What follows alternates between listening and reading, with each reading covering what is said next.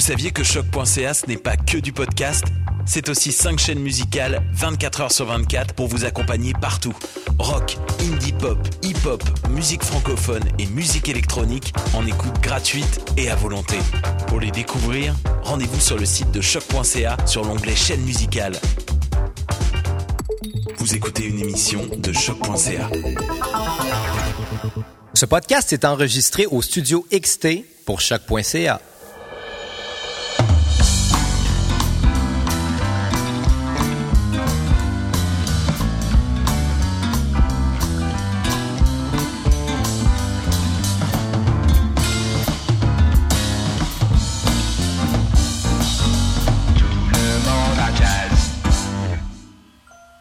Est-ce que le jazz est raciste? C'est la question que soulevait l'influenceur du bel âge Richard Martineau dans un article publié le 4 juillet 2018 dans un certain journal d'une ville quelconque, puis ensuite plus récemment en décembre 2021. Bon, dans les deux cas, c'était sans surprise avec un certain cynisme, voire même un sarcasme assumé servant à dépeindre l'homme blanc contemporain comme une victime.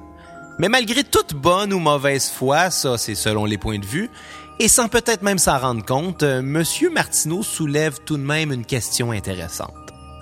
Est-ce que le jazz provient d'une appropriation culturelle? Mon nom est Xavier Tremblay et euh, bienvenue à cet épisode tierce de Tout le monde en jazz, le podcast animé par un blanc euh, qui se demande un peu de quoi il smile. Mais bon, en tant que narrateur musical, je me dois d'être avant toute chose objectif. Et puis, euh, même si jusqu'à maintenant on découvre une espèce de jazz common universe où tous les blancs sont les super vilains, euh, je dois aujourd'hui vous présenter un musicien fort sympathique qui voyait la musique comme un lien entre les cultures. Si bien qu'il est aujourd'hui reconnu comme le père du jazz blanc. Euh, oui, bien sûr, euh, comme j'ai déjà passé une heure à vous l'expliquer.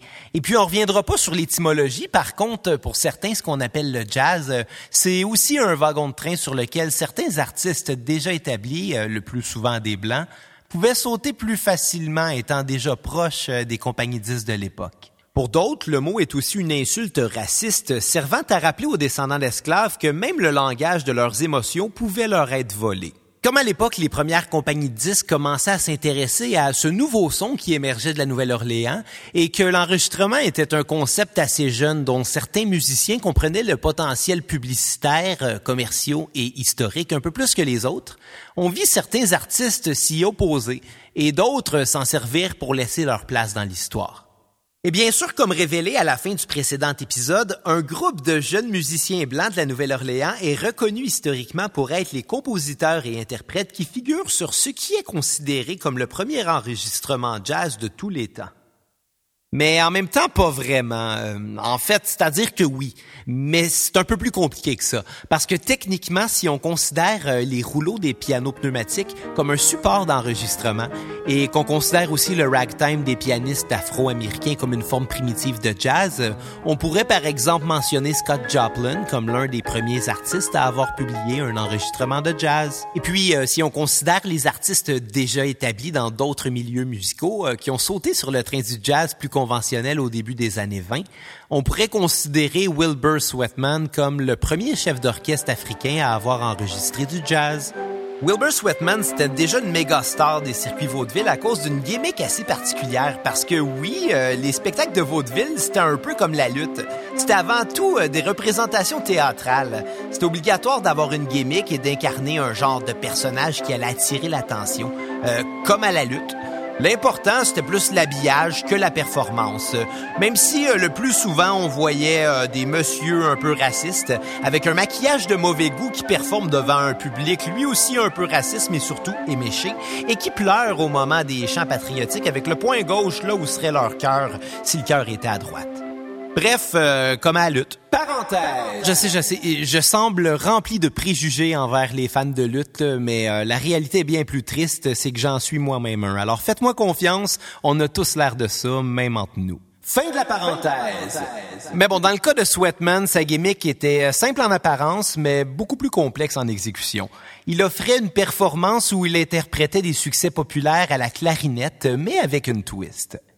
Il jouait de trois clarinettes en harmonie en même temps. Je veux dire, j'ai déjà de la misère à mettre de la bonne pression avec ma mâchoire, là. Je peux même pas imaginer ce qu'il faisait avec les deux autres. Euh, mais tout ce que j'ai à en dire, c'est assez ça, Arnaud Soli. Anyway, euh, Sweatman, c'était ça sa gimmick. Puis avant de terminer euh, sur Wilbur Sweatman, et possiblement le ramener dans une twist à la fin d'un futur épisode pour vous garder sur un cliffhanger pendant un mois, j'aimerais vous faire remarquer que dans Wilbur Sweatman, il y a deux W et un E. Comme à lutte. And that's the bottom line because Stone Cold said so.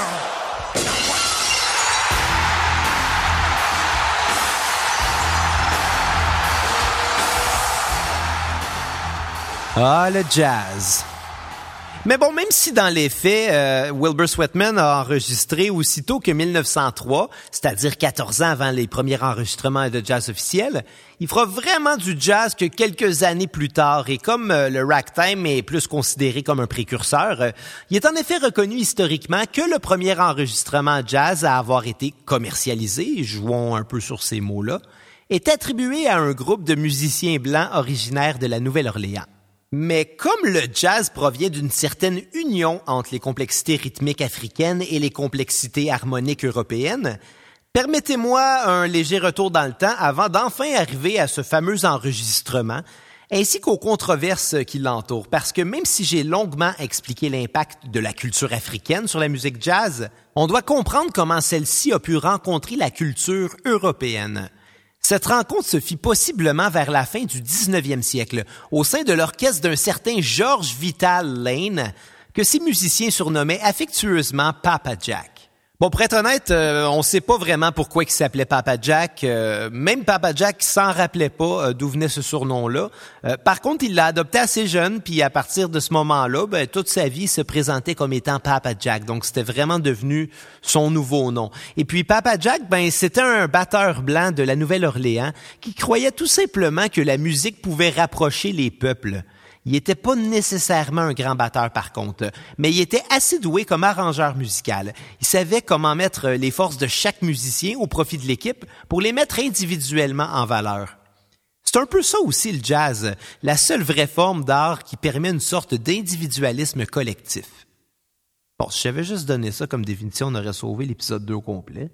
Mais bon, euh, Papa Jack, c'est fort possiblement un des premiers arrangeurs à faire ce qu'on appelle aujourd'hui euh, du jazz. Il a connu le plus gros de sa carrière euh, de band leader dans les années précédant la Première Guerre mondiale. Et malgré une retraite assez jeune du monde de la musique, il vit jusqu'à l'âge vénérable de 92 ans, devenant un des narrateurs les plus précieux pour l'histoire des débuts du jazz. Il a même continué une bonne partie de sa vie à enregistrer des courts monologues publiés sur disque qu'on pourrait euh, peut-être voir comme l'ancêtre du podcast, dans lequel il parle des musiciens de sa jeunesse. Hello, jazz fans! This is Papa Jack Lane talking to you. Si Papa Jack est apprécié euh, des historiens musicaux, c'est aussi parce que malgré sa courte carrière, il était reconnu pour engager des musiciens de toute nationalité, forçant ainsi euh, les métissages culturels nécessaires à l'élaboration de ce qui allait devenir le jazz. Même après l'implantation des lois Jim Crow, qui forçaient entre autres la séparation des musiciens blancs et des musiciens noirs, il continuait d'engager des créoles et des Afro-Américains plus pâles euh, en les faisant passer pour des Mexicains ou des Cubains si la question lui était posée. Ouais, c'est assez sélectif le racisme. À un certain moment de sa vie, euh, il gérait jusqu'à cinq bandes, les Papa Jack Lane's Reliance Brass Bands, euh, qui pouvaient faire des tournées simultanées. Bon, de nos jours, c'est pas un modèle d'affaires euh, très commun, mais par contre, ça existe. Euh, par exemple, les percussionnistes urbains euh, de Blue Man Group sont en réalité genre neuf, mais ils se divisent en trois trios pour pouvoir faire plus de spectacles en moins de temps. Puis personne s'en rend compte parce que sont en blueface, puis de toute façon, tout le monde s'en sac vraiment beaucoup du Blue Man Group. Jack a donc compté parmi ses rangs plusieurs musiciens très importants pour notre histoire, euh, comme par exemple Alphonse Picou, dont euh, j'ai déjà parlé au précédent épisode, qui fera ensuite partie de The Original Creole Orchestra, mais aussi Larry Shield, Tony Sbarbaro, Henry Ragas et un peu plus important, celui dont certains refusent aujourd'hui de prononcer le nom, Nick LaRocca. Si Papa Jack est aujourd'hui appelé le père du jazz blanc, c'est un peu aussi pour l'avoir mis au monde, mais on y reviendra. Aussi, Papa Jack était peu exigeant en termes d'expérience musicale pour ses musiciens.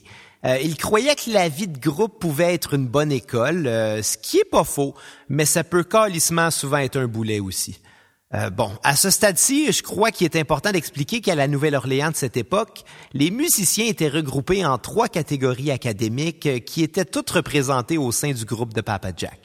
Premièrement, il y avait ceux qu'on appelait les fakers, ceux qui n'avaient aucune éducation musicale théorique et qui ne savaient pas lire la musique, donc se fiaient seulement à leurs oreilles pour jouer une pièce musicale. Il y avait aussi ceux qu'on appelait les papermen, des musiciens qui avaient une éducation musicale théorique et qui savaient lire la musique, mais qui ne savaient pas toujours se débrouiller sans une partition pour les guider. Finalement, la troisième catégorie est de loin la meilleure, et là, je dis pas ça parce que j'en fais partie, étaient appelés les fakers éduqués et étaient constitués de musiciens avec une éducation théorique qui savaient lire la musique, mais qui se fiaient toutefois généralement à leurs oreilles avant tout. C'est majoritairement de cette catégorie-là que proviennent les arrangeurs qui marqueront l'histoire. Aujourd'hui, les trois catégories existent encore un peu, quoique c'est plus anecdotique et je crois pas qu'on emploie encore les mêmes termes. Par contre, il semble exister un certain cynisme quant à l'étude théorique musicale dans certains milieux de musiciens qui la voit peut-être comme une forme d'élitisme. C'est peut-être un cynisme qui provient d'insécurité face à ses propres compétences euh, ou peut-être juste une forme de paresse. Mais personnellement, je trouve que c'est pas très convaincant. Euh, je vous donne un exemple. Il y a déjà euh, quelqu'un qui m'a dit ne vouloir jamais apprendre quoi que ce soit sur la théorie musicale par peur que ça ne brime sa créativité. Je veux dire, depuis quand les connaissances t'enlèvent des compétences? Bon, ça aurait peut-être été crédible si c'était venu d'un musicien, mais malheureusement, c'était juste un DJ. Parenthèse. Bon, je me permets une petite intervention au, juste au cas où il y aurait des DJ qui écoutent. Votre fond d'écran représentant le cycle des quintes avec un code de couleur pour vous dire quelle tune peut suivre quelle tune, là, ça fait pas de vous des arrangeurs. Excusez, là, fallait que je le dise. Fin de la parenthèse. Bon, voyez, ça, c'en était de l'élitisme. Mais bon, pour rester objectif et faire non pas l'intervalle, mais bien l'avocat du diable, c'est vrai que certains musiciens avec une éducation classique, euh, comme ça peut être le cas par exemple des cordes dans une orchestre symphonique, euh, savent pas toujours se débrouiller sans une partition devant leurs yeux. Ça, c'est simplement parce que les musiciens classiques euh, sont avant toute chose formés pour être des interprètes et que leur genre musical privilégie l'unité de l'ensemble plutôt que la liberté individuelle au sein du groupe, comme c'est le cas pour le jazz qui permet l'individualisme collectif. Et puis si vous voulez mon avis personnel, ben l'important c'est le résultat final. Puis surtout, euh, c'est de pas mélanger les choses. On s'entend, ça prend pas un bac en musique pour euh, jouer dans un band de punk. Pour ça, l'important, c'est d'aller jouer du punk. L'expérience va finir par se charger du reste. Par contre, pour euh, accompagner un artiste en studio ou sur scène, par exemple, dans des spectacles professionnels, ou bien pour faire de la composition de jingle, euh, des contrats qui laissent pas toujours le temps d'apprendre les chansons, bref, la job de musicien professionnel, ben le plus de connaissances on a, plus on va aller loin et surtout plus on va aller vite parce qu'on va être plus efficace. Tout simplement parce que la théorie musicale ne sert pas à imposer quoi que ce soit aux musiciens. Euh, ça sert plutôt à le situer dans le contexte de l'œuvre pour lui permettre de la comprendre plus rapidement. Au fond, la théorie, c'est l'expérience des musiciens passés offerte à la relève. Chaque connaissance, c'est un peu un outil de plus dans son coffre, et vouloir s'en passer, c'est un peu comme euh, vouloir glorifier la médiocrité. Bon, pour vous citer euh, quelqu'un avec une opinion un peu plus complète et euh, peut-être plus nuancée que la mienne, le bassiste jazz américain et YouTuber Adam Neely en parlait récemment sur sa chaîne YouTube, que je vous recommande si vous êtes intéressé par la grosse théorie sale. Par contre, allez-y pas si je vous ai perdu avec mon explication des gammes pendant le premier épisode parce que vous allez juste saigner du nez. Bref, euh, Adam Neely nous dit, euh, ouvrez les guillemets, qu'il faut voir la théorie musicale euh, comme une langue universelle servant à partager des idées sonores entre musiciens, sans avoir à d'abord le jouer à l'instrument. La raison pour laquelle on a un chant lexical comme tierce, Ré majeur dièse 5 ou bien 2 5 1, c'est seulement une façon standardisée de réfléchir en termes d'accords et de sons. C'est très utile quand vient le temps de jouer certaines formes de musique, comme le jazz, le classique et peut-être même le rock obligatoire de connaître les termes, mais l'important, c'est que le band comprenne l'idée partagée. Tu peux appeler ça l'accord fucké euh, si tu veux parce que ça te fait sentir fucké en dedans quand tu le joues. Si les autres gars du groupe comprennent c'est quoi l'accord fucké, ben ça devient de la théorie musicale. Par contre, c'est quand même utile de savoir que les termes universels existent. Fermez les guillemets. C'est un peu ma vision euh, de la musique en fait. Pour moi, c'est littéralement une langue qui permet de transmettre des émotions ou des concepts euh, par le biais de sons. Et puis, euh, ben, comme toute langue, la musique s'écrit et se lit. Mais pour ça, ça demande quand même une certaine compréhension de sa syntaxe et de sa grammaire. Par contre, comme toute langue, il y a des gens qui ont une certaine facilité à l'apprendre à l'oreille, donc qui vont écouter et ensuite répéter, et qui vont devenir assez fluides sans toutefois pouvoir la lire. Et puis, au-delà de la langue, euh, eh bien, la musique, c'est surtout une des rares euh, formes d'art à être à la fois immatérielle, invisible, euh, mais particulièrement belle. Parce que si un peintre décore l'espace d'un mur, par exemple, eh bien, moi, avec la musique, je peux décorer le temps. Aïe, aïe, man, t'es donc deep! Et parlant de revenir dans le temps, Papa Jack devait voir ça un peu comme ça, la musique, parce qu'il engageait autant des fakers que des papermen. Euh, mais comme on le comprendra bientôt, certains fakers peuvent se montrer beaucoup plus ambitieux que le paperman moyen. Euh, c'est peut-être une des raisons pour lesquelles le premier enregistrement de jazz, euh, un genre jusque-là associé aux descendants d'esclaves, est attribué à un groupe de musiciens blancs. Mais avant d'enfin arriver à ce fameux enregistrement duquel j'essaie quand même de parler depuis le premier épisode, et surtout parce que l'histoire du jazz est intimement liée à celle de l'enregistrement, j'ai pas vraiment le choix d'aborder en parallèle son histoire tout aussi fascinante. Et puis, il se trouve euh, qu'en tant que technicien de son euh, et fier collectionneur de micros, euh, l'enregistrement, c'est pas mal ma passion première.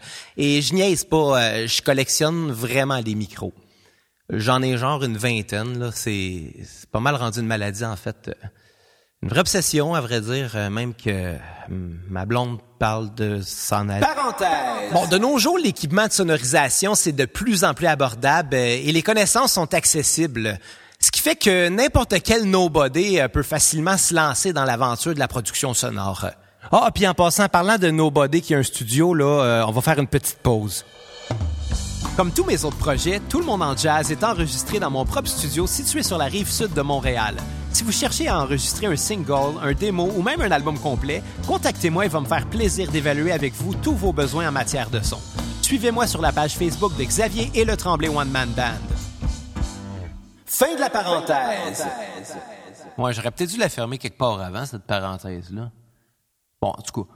Donc, si aujourd'hui, c'est de plus en plus accessible à tous de produire de la musique par ses propres moyens, il faut comprendre qu'on a dû faire beaucoup de chemin pour se rendre là. Comme dans tous les domaines, les technologies progressent tellement rapidement euh, qu'il n'y a pas si longtemps, c'était tout simplement impensable de s'imaginer qu'on pourrait un jour produire des albums dans le confort de son studio maison, ou bien même de son salon de son trois et demi de Verdun. Et euh, que ce soit une pratique assez populaire euh, pour avoir fait fermer plusieurs studios professionnels au fil du temps. Mais à l'époque du premier enregistrement en jazz, rien de ça était possible. En fait, l'histoire de l'enregistrement en était à sa première de quatre périodes. L'air acoustique, qui sera suivi par l'air électrique, l'air magnétique et finalement l'air numérique. Des périodes que je manquerai pas de vous expliquer en temps et lieu. Donc, euh, au courant de la révolution industrielle, on cherchait déjà des façons de capturer le son et de le faire rejouer par la suite. Mais on manquait un peu de connaissances sur euh, la nature de ce qu'est le son on avait tout de même une petite idée parce que des tests avaient été faits à l'aide d'un crayon fixé au bout d'un diapason. Vous savez, le petit instrument qui ressemble à une fourchette à deux dents et qui émet une note très aiguë quand on le frappe. Le tracé du crayon avait déterminé que le son était en fait une onde émise par la vibration de l'air. Ces vibrations, on peut les voir graphiquement sur le papier par des successions de ce qu'on appelle la compression, qui est le moment où euh, la vibration cause une augmentation de la pression de l'air, euh, suivie par une raréfaction, où à l'opposé, la pression devient anormalement basse. Ces cycles de compression et de raréfaction se répètent mais en perdant généralement de l'intensité jusqu'à ce que le son meure. Le nombre de cycles par seconde est calculé en hertz et détermine la hauteur du son. Plus la vibration est lente, moins elle complétera de cycles par seconde et plus la note va être grave. Et à l'opposé, plus la vibration est rapide, plus elle complétera de cycles par seconde et par conséquent, la note va être aiguë. C'est ce qu'on appelle les fréquences. Et pour vous donner une idée des, des fréquences, l'oreille humaine est capable de distinguer en moyenne de 20 Hz à 20 000 Hz. Bien que plusieurs facteurs peuvent influencer ces perceptions, comme euh, par exemple l'âge, euh, l'hygiène de vie ou même euh, le type d'écouteur que vous avez choisi pour écouter ce podcast. Parce que oui, j'ai fait jouer deux thèmes sonores, un de 20 Hz et l'autre de 20 000 Hz. Est-ce que vous les avez entendus? Et puis si encore aujourd'hui il y a une limite à la reproduction sonore, ben à l'époque on était encore beaucoup plus loin du but. Faudra attendre jusqu'en 1857 pour que le premier appareil servant à enregistrer les sons, le phonotographe, soit inventé par le libraire français Édouard Léon Scott de Martinville. Bon, en tant que libraire, j'imagine qu'il avait accès à beaucoup de livres sur l'anatomie, parce qu'il a imaginé son invention en tentant de reproduire le système auditif humain.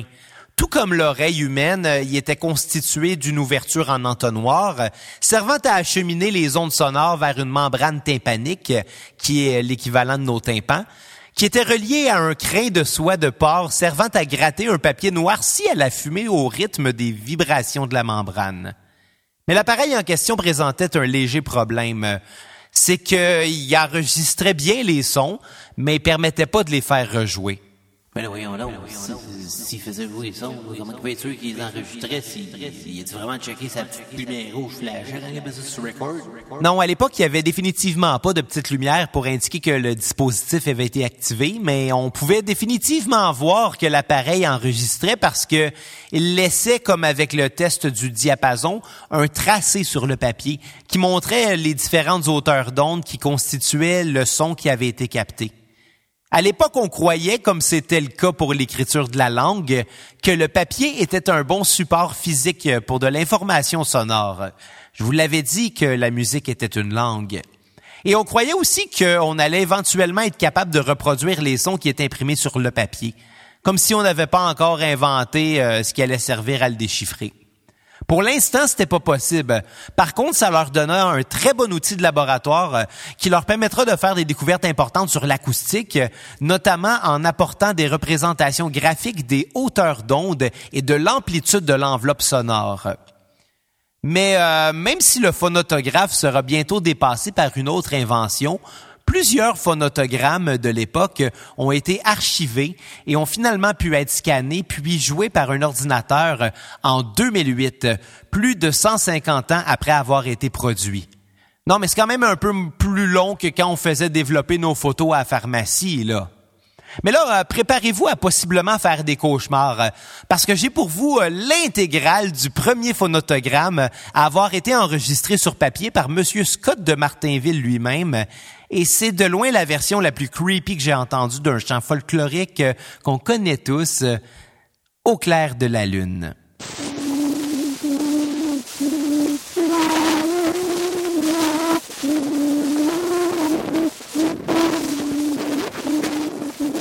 Non, ça sonne pas bien. Euh, mais rappelez-vous que ce qu'on vient d'entendre, c'est le grattement d'un crin de porc sur un papier noirci, numérisé 150 ans plus tard, et on arrive tout de même à distinguer à la fois la hauteur des notes et les paroles. C'est peut-être pas grand-chose, mais l'enregistrement venait juste de faire son premier pas de géant.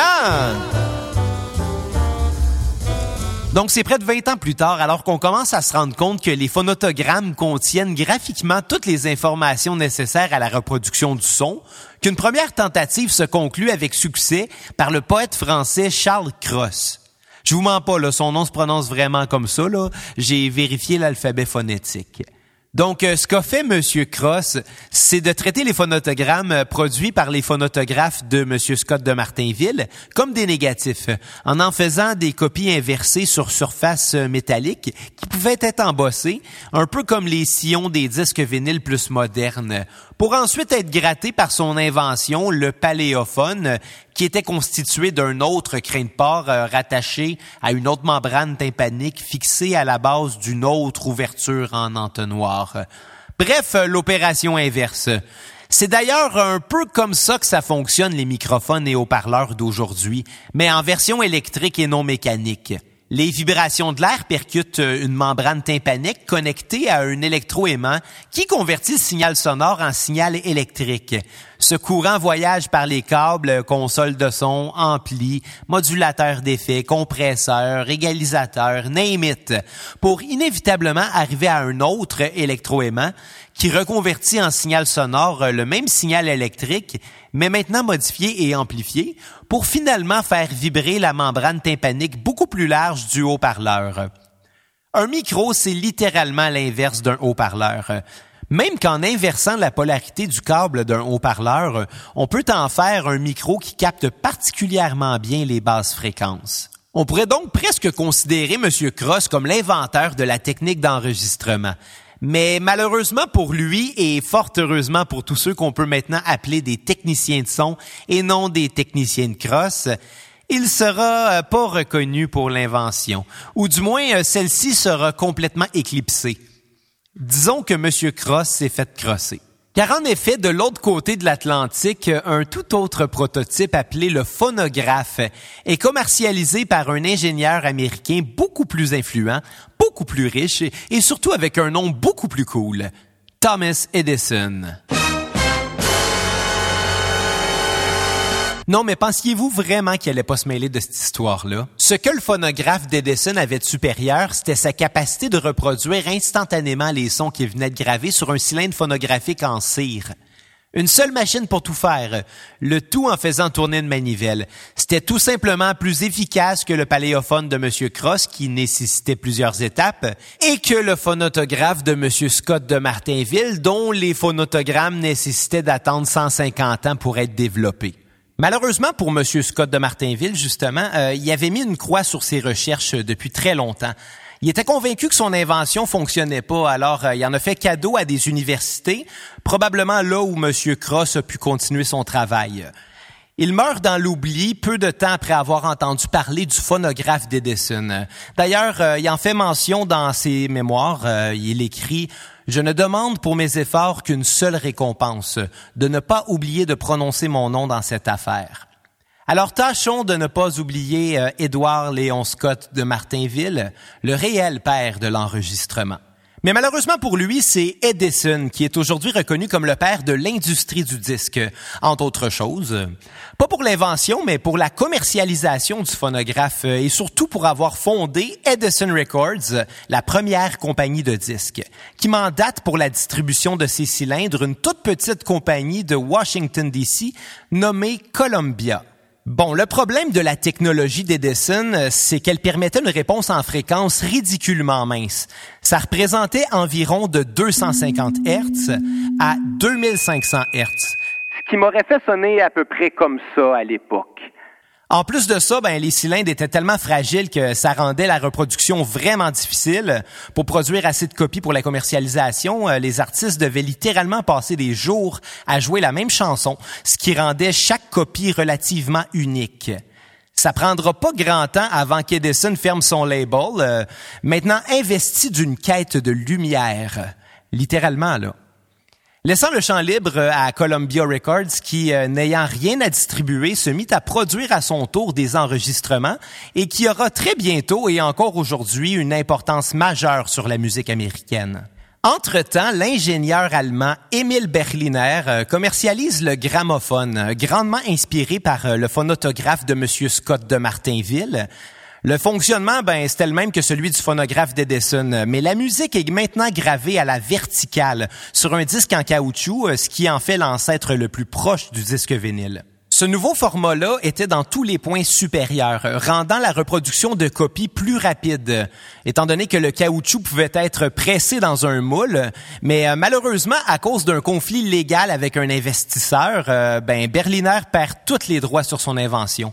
Il va donc démanteler sa compagnie, The United States Gramophone Company, et déménager dans le quartier Saint-Henri de Montréal pour y fonder d'abord la Berliner Gramophone Company, avec qui il s'associe en 1901 avec euh, l'ingénieur américain Eldridge R. Johnson pour fonder le label Victor Talking Machine, pour lequel il produit évidemment des disques, mais aussi un tout nouveau modèle de phonographe. Oui, bien sûr, de phonographe, mais pas du tout comme celui d'Edison. En fait, c'était tout simplement des gramophones auxquels Eldridge R. Johnson avait ajouté un moteur à ressort, euh, permettant d'écouter sa chanson préférée sans se faire un manivelle elbow. Berliner euh, avait peut-être perdu ses droits sur le gramophone, mais comme son nouveau modèle suivait un tout nouveau procédé et qu'Edison avait le brevet de sa propre invention, mais pas les droits sur le mot phonographe, euh, et surtout euh, comme de toute façon ce mot-là était resté ancré dans la culture populaire pour désigner tout appareil servant à reproduire le son, un peu comme on dit à tort frigidaire ou Kleenex, eh bien le nouveau modèle de gramophone de Berliner s'est tout simplement appelé phonographe et étaient distribués tout comme ces disques phonographiques par leur marque déposée His Master's Voice, qui deviendra beaucoup plus tard les magasins HMV. Avant de fermer définitivement quand ma génération s'est rendu compte que la musique était gratuite sur Internet. Merci, milléniaux. Et finalement, ben, euh, ils ont laissé leurs locaux abandonnés au disquaire Sunrise à une époque où plus personne n'achète de disques. Parenthèse. En passant, euh, prenez le temps d'aller voir le tout premier logo de HMV, justement. Une peinture de Francis Barrault intitulée His Master's Voice, qui était aussi le logo de Victor Talking Machine. On y voit Nipper, un boxeur terrier qui regarde curieusement à l'intérieur de la corne d'un phonographe de marque Victor, comme s'il venait d'entendre la voix de son maître. C'est de loin le logo d'entreprise le plus cute que j'ai vu dans ma vie. J'achète tout de suite. Fin de la parenthèse. On est donc au début de l'industrialisation de la musique et si aujourd'hui je vous ai expliqué les grandes lignes, on verra bientôt comment tout ça a été mis en pratique dans les studios de l'époque. Une bonne partie de cette information-là, on la tient d'un des musiciens de Papa Jack et pas n'importe lequel, Nick LaRocca qui était présent lors du euh, premier enregistrement de jazz, euh, mais euh, pas du tout au sein du groupe de Papa Jack, qu'il trouvait d'ailleurs un peu trop multiculturel. Mais cet album-là, vous comprendrez qu'on en parlera qu'au prochain épisode, parce qu'avec le peu de temps qu'il nous reste, j'aimerais qu'on se serve des informations qu'on a jusqu'à maintenant pour répondre à la question de Monsieur Martineau. Non, le jazz n'est pas raciste. En fait, certains individus parmi les jazzmen l'étaient et d'autres pas. Il n'y a donc euh, aucune raison de généraliser. Le racisme, euh, c'est avant tout une idéologie associée à des individus et non à un genre musical. Et un genre musical, ben, ça provient d'observations servant à classifier la musique et non ses interprètes. Finalement, comme certains individus ont pu se promener d'une classification à une autre, euh, comme ça a été le cas pour Wilbur Sweatman, par exemple, eh bien, on peut tout simplement pas prétendre qu'un genre musical comme tel puisse véhiculer les idéaux d'individus racistes. Sauf peut-être le country. Juste avant de vous laisser, j'aimerais vous confier une petite tranche de vie qui s'est passée juste après euh, l'enregistrement de cet épisode. En fait, euh, j'étais dans mon salon en train de googler combien ça me coûterait pour trouver un gramophone de marque Victor du début du siècle dernier, sais, pour aller avec la collection de micros. Et puis, euh, je suis tombé sur des photos d'époque où on voyait un meuble de marque Victor Talking Machine qui servait de piédestal pour le gramophone et aussi de rangement pour les disques. Ce qui m'a frappé, c'est qu'au moment de voir ça, j'avais exactement le même meuble dans mon champ de vision. Euh, je vous explique ça. Euh, c'est que il y a quelques années, ma conjointe et moi, on a acheté une maison qui date à peu près de cette époque-là. Alors, euh, ben, on l'a meublé avec quelques antiquités qu'on a trouvées un peu partout. Et euh, parmi ceux-ci, il y avait un mini-bar euh, qui a été reconditionné à partir d'un meuble de tourne-disque. Au moment de l'achat, je me suis pas posé de questions, mais d'après le numéro de série et le logo His Master's Voice à l'intérieur, ben c'est un meuble fabriqué par Victor en 1917, l'année même du premier enregistrement de jazz. C'est quoi les chances d'une coïncidence incroyable? Mais bon, l'ironie, c'est qu'on boit pas d'alcool. Alors, euh, ce mini-bar-là, il nous sert de meuble d'entrée où on laisse nos clés quand on arrive de travailler. Euh, Puis c'est pas un gramophone qui se trouve dessus. En fait, euh, c'est un nain de jardin habillé en rocker qui tient nos clés. C'est réglé, ce nain s'appelle maintenant Victor. Mon nom est Xavier Tremblay et en terminant, je vous invite à repartager l'épisode sur vos réseaux sociaux pour que tout le monde en jazz. Tout le monde en jazz.